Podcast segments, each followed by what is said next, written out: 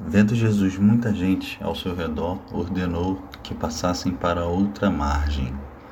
Então, aproximando-se dele um escriba, disse a Jesus: Mestre, vou segui-lo para onde quer que o Senhor for.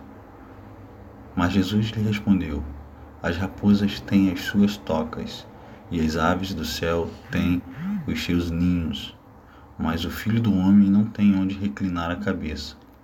E outro dos discípulos lhe disse: Senhor, deixe-me ir primeiro sepultar o meu pai.